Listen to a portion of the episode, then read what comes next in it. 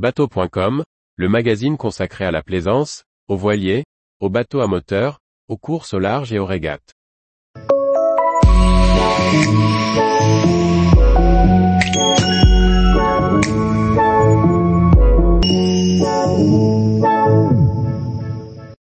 Charpentier de marine, comment le devenir, que fait-il? Par Briag Merlet. Travailler le bois pour construire des bateaux, selon les techniques traditionnelles ou avec les méthodes modernes, cela a de quoi séduire. Voici quelques éléments pour découvrir les grandes activités du métier et les formations pour y parvenir. Le bois a été pendant des siècles l'un des matériaux privilégiés pour la construction navale. Si la plaisance l'a un peu laissé de côté, il a tendance à revenir sur le devant de la scène, de façon plus ou moins traditionnelle, et le charpentier de marine a donc encore de beaux jours devant lui, la restauration des unités existantes étant déjà la plus grande source de travail. Pascal Barbotte, à la tête des formations de charpentier de marine au lycée Pierre Guéguin de Concarneau le confirme, aujourd'hui 95% du travail se fait en réparation-restauration, mais il y a aussi des projets de bateaux neufs. Le travail se fait à la fois en atelier et sur les bateaux en zone technique. On commence par les relevés des formes des pièces à refaire et des équerrages. On peut ensuite préparer les débits et poser les pièces en place. La réflexion et la préparation sont importantes et le travail varié.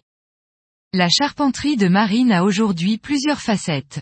Elle peut relever des techniques traditionnelles de construction, avec les assemblages classiques et le travail du bois massif, mais aussi de matériaux et d'assemblages modernes, collés ou imprégnés de résine, comme le strip planking, le bois moulé ou le contreplaqué cousu collé. Pascal Barbotte précise, les référentiels de formation intègrent le bois moderne et la construction classique. Il y a trois blocs principaux d'enseignement, la technologie liée au bateau en bois, avec les assemblages, l'accastillage, les essences de bois, la réalisation et le tracé. En France, il existe aujourd'hui peu de filières. Trois lycées professionnels, à Concarneau, Cherbourg et Gujan-Mestras proposent des caps et de brevets professionnels, en alternance, réservé aux personnes de moins de 29 ans. Skoll Armour délivre également un titre professionnel, tandis que les ateliers de l'enfer de Douarnenez assurent de la formation continue pour adultes. Selon la formation choisie, le degré d'autonomie variera.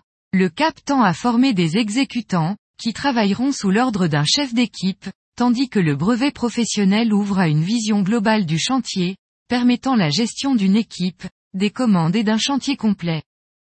Une fois sortis de formation, les charpentiers de marine exercent en général soit en indépendant, itinérant au gré des chantiers, soit comme salariés. Tous les jours, retrouvez l'actualité nautique sur le site bateau.com. Et n'oubliez pas de laisser 5 étoiles sur votre logiciel de podcast.